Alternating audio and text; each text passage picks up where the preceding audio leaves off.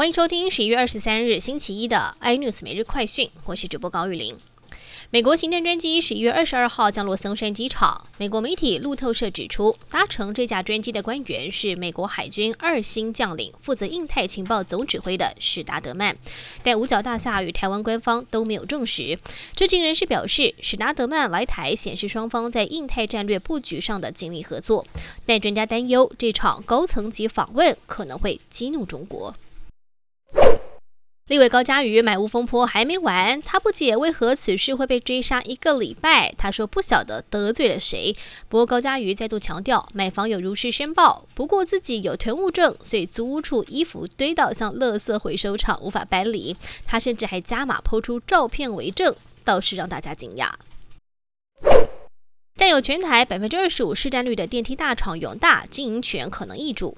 去年董事长的堂弟引荐保家集团把堂哥踢走，一举夺下永大。时隔一年多，堂哥来复仇，结盟日本日立集团取得过半股权。明年一月渴望召开临时股东会，经营权恐怕又要翻盘，完成完全收购下市永大的目标。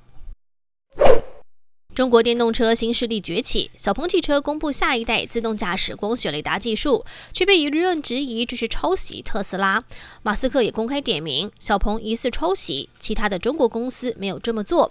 小鹏执行长则是不甘示弱的回呛说：“看来我们发表的设计让西边的某人很不爽，明年起会打得你找不着东西。”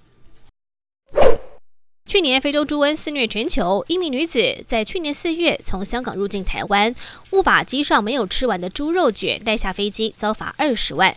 女子提起行政诉讼，声称相信航空公司不会提供疫区食物给乘客。法官也认为制造地并非近三年发生疫情的国家，最后撤销这张罚单。更多新闻内容，请锁定有线电视八十八 MOD 五零四 iNews 对阵晚报，或上 YouTube 搜寻三零 iNews。